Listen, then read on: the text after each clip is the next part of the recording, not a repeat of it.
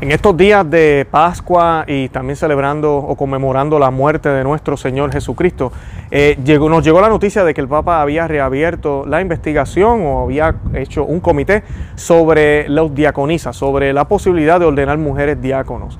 Eh, yo no quise cubrir el tema en esos días porque pues ya habíamos hablado bastante de todo lo que está sucediendo en la iglesia. Decidí esperar esta semana después de Pascua y ese es el tema de hoy. Vamos a estar hablando de por qué siguen insistiendo. Si ya este tema se había terminado en el último, supuestamente, en el último comité que se hizo, también el Papa Juan Pablo II se pronunció muy fuerte sobre esto y otros comités. ¿Por qué siguen haciendo la misma pregunta? ¿Cuál es la existencia? De eso vamos a estar hablando en el día de hoy.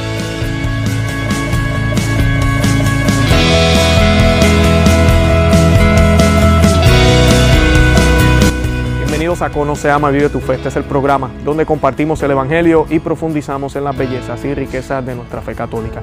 Les habla su amigo y hermano Luis Román y quisiera recordarles que no podemos amar lo que no conocemos y que solo vivimos lo que amamos. En el día de hoy les voy a estar hablando de esta lamentable noticia. El Papa Francisco acaba de crear un comité, lo creó el 8 de abril, eso fue la semana pasada, antes de la Pascua.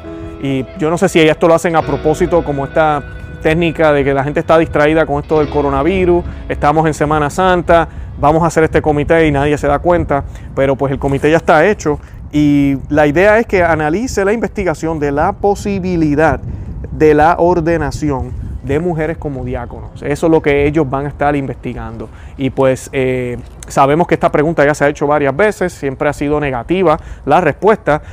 Soy yo personalmente y mucha gente no entendemos cuál es la insistencia. Y pues obviamente si usted mira, vamos a usar el sentido común, pues aquí no hay buenas intenciones. Aquí quieren lograr cómo colar esta idea o tratar de hacer cosas para que la mujer entonces pueda empezar a hacer roles que hace el diácono, sin tal vez tener la ordenación formal, pero comenzar a, que ella pueda tener más participación, como llevan diciendo desde los años 60, en la, en la liturgia y en todo lo que se hace en la misa y en la iglesia, ¿verdad? No solo en la misa. Y pero antes de yo comenzar a hablar de esto, yo quisiera que hiciéramos un Dios te salve y lo vamos a hacer en el nombre del Padre y del Hijo y del Espíritu Santo. Amén. Dios te salve María, llena eres de gracia, el Señor es contigo. Bendita tú eres entre todas las mujeres y bendito es el fruto de tu vientre Jesús. Santa María, Madre de Dios, ruega por nosotros pecadores, ahora y en la hora de nuestra muerte. Amén. En el nombre del Padre y del Hijo y del Espíritu Santo. Amén. Bueno, y la noticia que les voy a estar eh, compartiendo hoy la estoy sacando del ISA también vi en otros medios como Info Vaticana eh, sobre esta noticia de que habían formado un comité eh, lamentablemente, pues es cierto, yo inclusive me fui a la página del Vaticano, solo lo encontré en italiano, pero ahí está, eh, lo del comité y los nombres de los miembros y cómo y, cuál es la asignación que ellos tienen. Y pues dice, el Papa Francisco ha reabierto la investigación sobre la posibilidad de la ordenación de mujeres como diáconos. Esta mañana el Vaticano publicó un memorando que decía que el pontífice había decidido durante una audiencia reciente concedida a su eminencia el cardenal Luis Francisco Ladaria Ferrer, prefecto de la Congregación para la Doctrina de la Fe, para nombrar una comisión sobre el estudio del diaconado femenino. Francisco nombró al cardenal Giuseppe Petrocci, arzobispo de Alquila, como jefe de la nueva comisión y, las otras 10 personas nombradas oficialmente para la comisión de diaconado de mujeres son la doctora estadounidense Catherine Brown Stack, quien recibió un doctorado en estudios medievales de la Universidad de Notre Dame, el diácono Dominic Ceratro, de teólogo en Steubenville, en Estados Unidos, el padre Santiago del cura Elena, eh, teóloga, teóloga de España, doctora Caroline Ferrey, teóloga católica, y bueno, y ahí siguen los nombres. La mayoría, lo que parece curioso es que son mujeres. Eh, yo no sé si es parte de la técnica, pero la mayoría son mujeres. Yo no veo nada de malo que sean mujeres, pero es como un poco curioso que para este tipo de preguntas eso esté sucediendo, ¿verdad? Y pues según Joshua Mac, McElwee del National Catholic Reporter, a ninguna, a ninguna de estas personas en la comisión anterior se les pidió que estudiara, estudiaran la cuestión del diaconado femenino. Francisco había prometido al final del uh, Sínodo de los Obispos en octubre del 2019 en la región amazónica que instituiría una nueva comisión sobre el tema, pero el anuncio, el del 8 de abril, no se había rumoreado y es inesperado, escribió. Eh, los peros de esto, en marzo del 2019, el profesor de teología alemán Peter Hörnermann le dijo a Inside News eh, que según los miembros de la Comisión Doctrinal de los Obispos Alemanes que hablaron con él, El informe de la primera comisión del Vaticano sobre diáconos femeninos encontró que no hay evidencia histórica en la práctica de que las mujeres fueron ordenadas como, que fueron ordenadas como diáconos. Eh, o sea que, bien importante, ya el primer, e inclusive en los 90, por eso el Papa Juan Pablo II se expresó de esto, hubo también una comisión y que encontró lo mismo, que no hay evidencia teológica en la Biblia que diga que las mujeres que eh, supuestamente fueron diáconos tenían poderes, eh, tenían la autoridad eh, ministerial o sacramental de, imponer sacramentos, de ofrecer la liturgia, ¿verdad? Como cualquier diácono, que eso no aparece ahí. Tenemos esta segunda comisión ya nombrada por el Papa Francisco y encuentra lo mismo. Y ahora pues vamos a tener una tercera. En enero pasado del 2020, eh, en un libro escrito por el Papa Benedicto XVI y el cardenal Roberto Sara, prefecto de la Congregación del Culto Divino, ellos descartaron la posibilidad de que la iglesia cree diáconas, un asunto que surgió también en el sínodo. Y en ese libro que yo tuve la oportunidad de estar leyéndolo, pronto les voy a estar compartiendo un poquito de detalles, ellos también citan el estudio que se hizo antes, también citan al Papa Juan Pablo II, quien fue muy enfático, ahorita vamos a hablar de eso, sobre este tema, y pues ellos describen qué era lo que hacían realmente estas diaconisas, que era realmente eh, eh, ayudar en la limpieza, en la organización de la liturgia, ayudaban a los hombres en ese tipo de tareas, en recibir a las personas, en proveerle a los pobres, eran parte de la comunidad como siempre las mujeres lo han sido. El punto aquí, y esto es la, parte que, que a mí me duele mucho, es la falta de entendimiento de la liturgia. En todo lo demás en la iglesia, las mujeres y los hombres tienen igual participación. Hay hombres religiosos que se dedican a la oración, hay mujeres religiosas que se dedican a la oración. Ahora hay una cosa exclusiva que solamente los hombres pueden hacer y es en la liturgia. ¿Por qué? Porque Cristo fue hombre. Y cuando se va a hacer la Santa Misa, cuando se va a hacer la liturgia, solo hombres pueden decir las palabras de Cristo. Este es mi cuerpo, este es mi sangre. Eh, y, hay un misterio esto Benedicto XVI y Cardenal Sala lo describen muy bien y también la teología de la Iglesia Católica. Hay un misterio entre la Iglesia y la cabeza de la iglesia que es Cristo. Y la Biblia inclusive nos habla este vocabulario, ¿verdad? Del novio y la novia. Y siempre la novia es quien? La iglesia. Y el novio es Cristo. Eh, y Cristo era varón y es el novio, se describe como masculino siempre. también vemos esta comparación cuando San Pablo está hablando del matrimonio y dice que nosotros los hombres, ¿verdad? Somos la cabeza de la casa y nosotros tenemos que dar la vida por nuestras esposas, así como Cristo dio la vida por su, por su esposa, que es la iglesia. Y la iglesia está sumisa a la cabeza. Por eso es que se habla de sumisión en el matrimonio, es porque hay una comparanza con la iglesia. Pero no es una sumisión abusiva, no es una sumisión de que vas a hacer lo que yo diga, no, es una sumisión de, confianza, de amor, de saber que, mira, yo con esta cabeza no me pierdo, yo con la cabeza, ¿verdad? Con esa cabeza yo estoy bien. Y claro, nosotros como iglesia sabemos eso, nuestra cabeza es Cristo y, y Él es perfecto, no nos va a fallar, él, él, es el que nunca falla, Él es el que siempre nos acompaña, el que está dispuesto a dar la vida por nosotros. Esos sentimientos se supone que estén en el matrimonio también, sabemos que las historias a veces son otras y la mujer está llamada a ser sumisa siempre y cuando su esposo ¿verdad? esté dispuesto a dar la vida por ella, en otras palabras. Así que se debe entender esa lectura y esa es la relación que hay en, el, en la iglesia. La liturgia es manifestación de lo que nosotros creemos. Muchas de las teología católica viene de la liturgia. La liturgia existió desde el principio. La, iglesia se preocupó más por la liturgia al comienzo que por la misma Biblia. Y de la liturgia se entiende lo que nosotros creemos. ¿okay? Les credenci, I mean, lex orandi, les credenci, ¿verdad? La manera en que nosotros oramos es la manera en que nosotros creemos. Y pues, ¿qué pasa? En 1960 nos cambiaron la misa y destruyeron todo.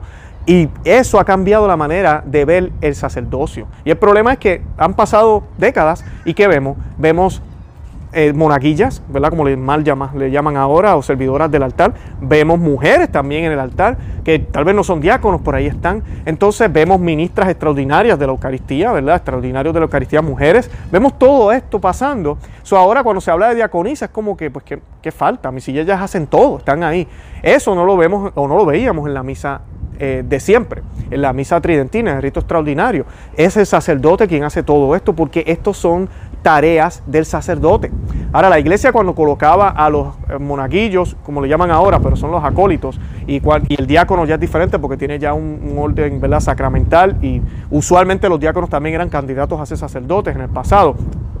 Estamos viendo una extensión del único sacerdote que está celebrando la misa, del sacerdote que está actuando en persona de Cristo. Es una extensión, no es diferentes ministerios. Por eso en la nueva misa, cuando se empiezan a añadir lectores, laicos a leer, se empiezan a añadir mujeres a leer, se añaden mujeres a servir, se añaden mujeres hasta distribuir la comunión, todo eso se pierde. Ya no se entiende de esa manera. Entonces en el lenguaje de ahorita del sínodo de la Amazonía, lo que vemos en el último documento es ese tipo de lenguaje de separar lo que es sacramental de lo que son las, las obligaciones de la parroquia. Una cosa es que las mujeres nos ayuden en diferentes comités y cosas que se hacen, eso ya está sucediendo en nuestros países.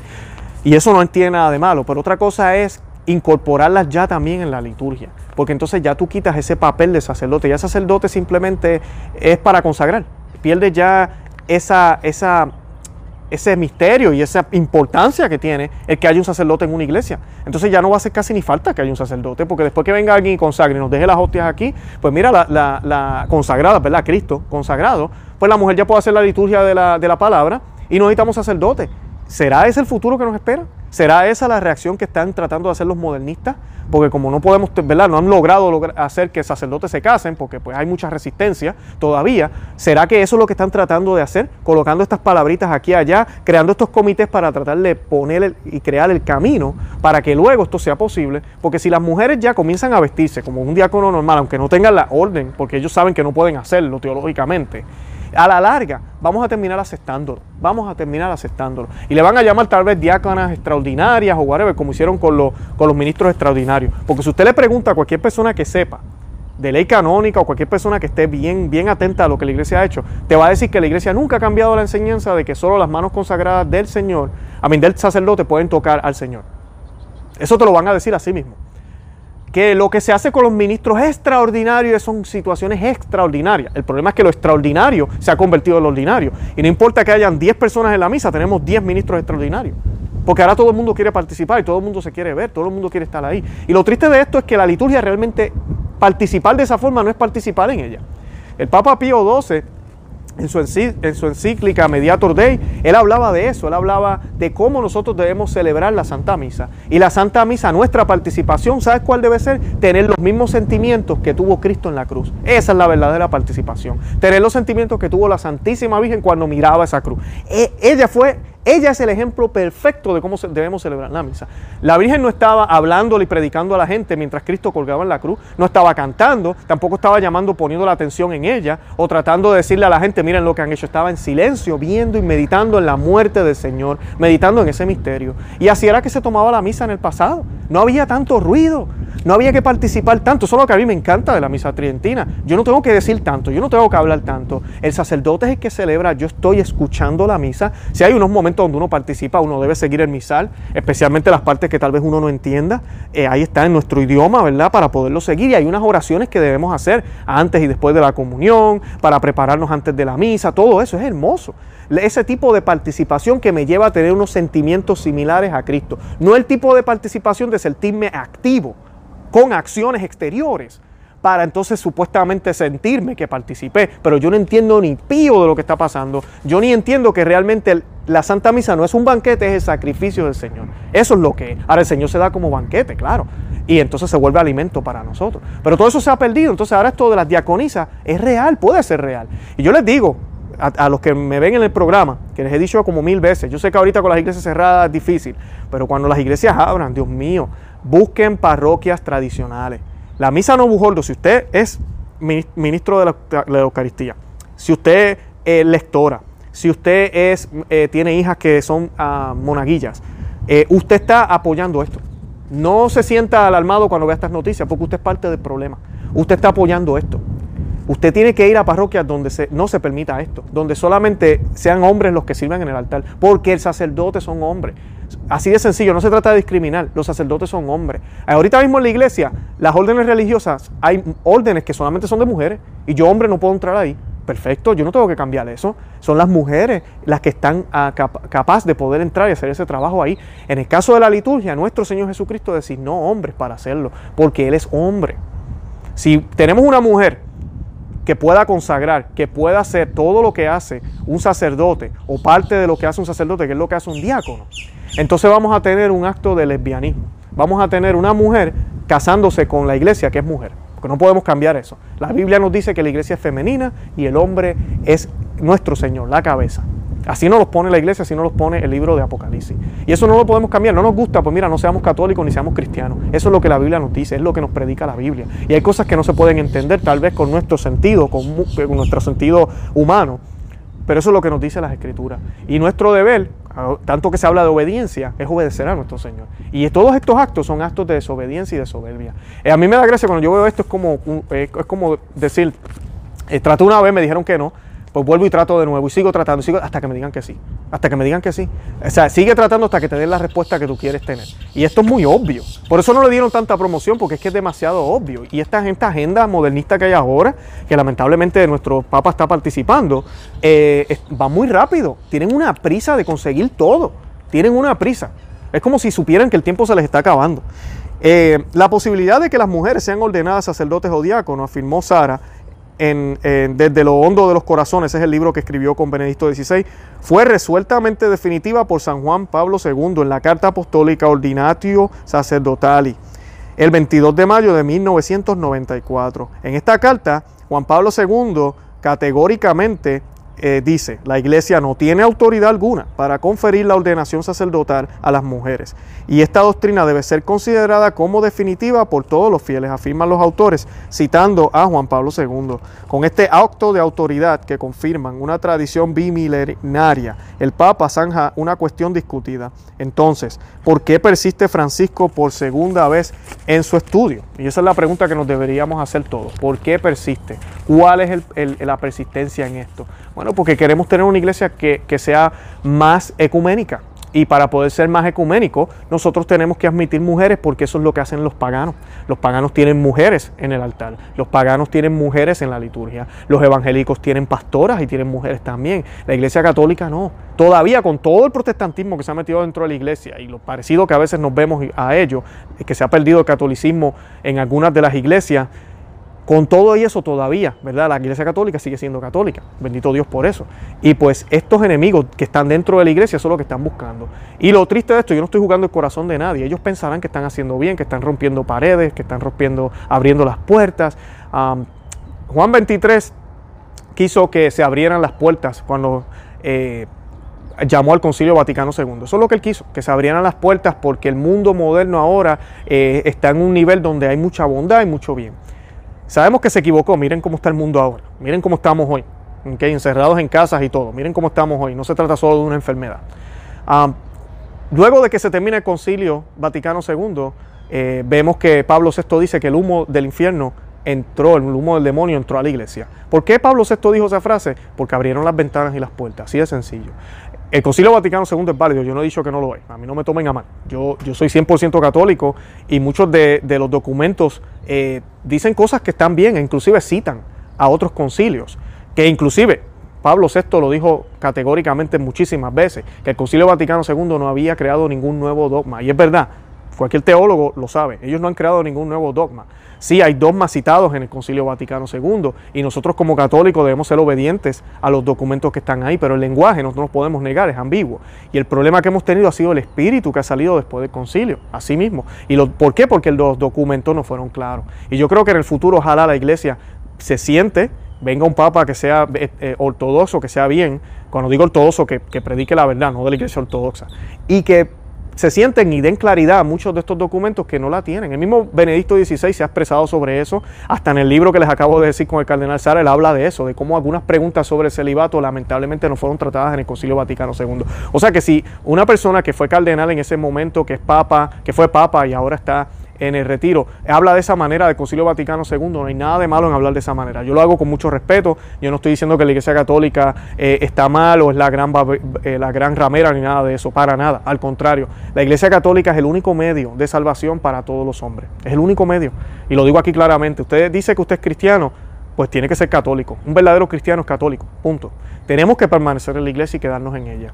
Pero sí, hay una batalla dentro de la iglesia. Esta batalla lleva ya 150, 200 años, tratando de dañar lo que existió por milenias. Empezaron con la liturgia, empezaron con algunas enseñanzas, empezaron incorporando aquí, incorporando allá. Ya han destruido tanto supuestamente cambios, ¿verdad? Bonitos, pero ya han destruido tanto que ahora esto de las diaconisas puede ser una realidad. ¿Usted se imagina entrando a una iglesia y que haya mujeres en el altar alzando la hostia o la copa con el sacerdote, arrodillándose ahí al lado del sacerdote, una mujer, parece una pareja ahí, que cuidado que eso pasará en el futuro, la esposa y el esposo, ¿verdad? Sacerdote y sacerdotisa o sacerdote y diaconisa, imagínense en algo así.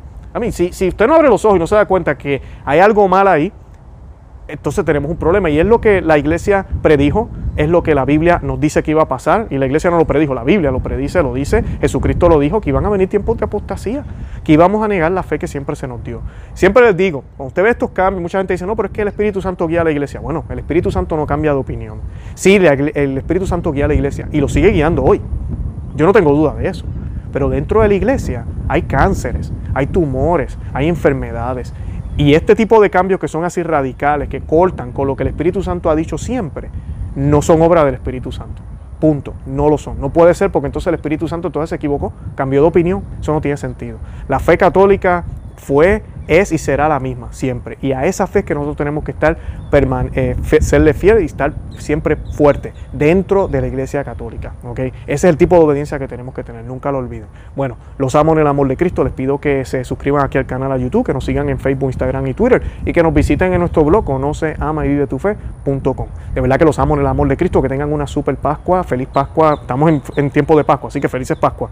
Eh, y no se olviden que nuestro Señor ha resucitado, de verdad que resucitó. Bueno, bye.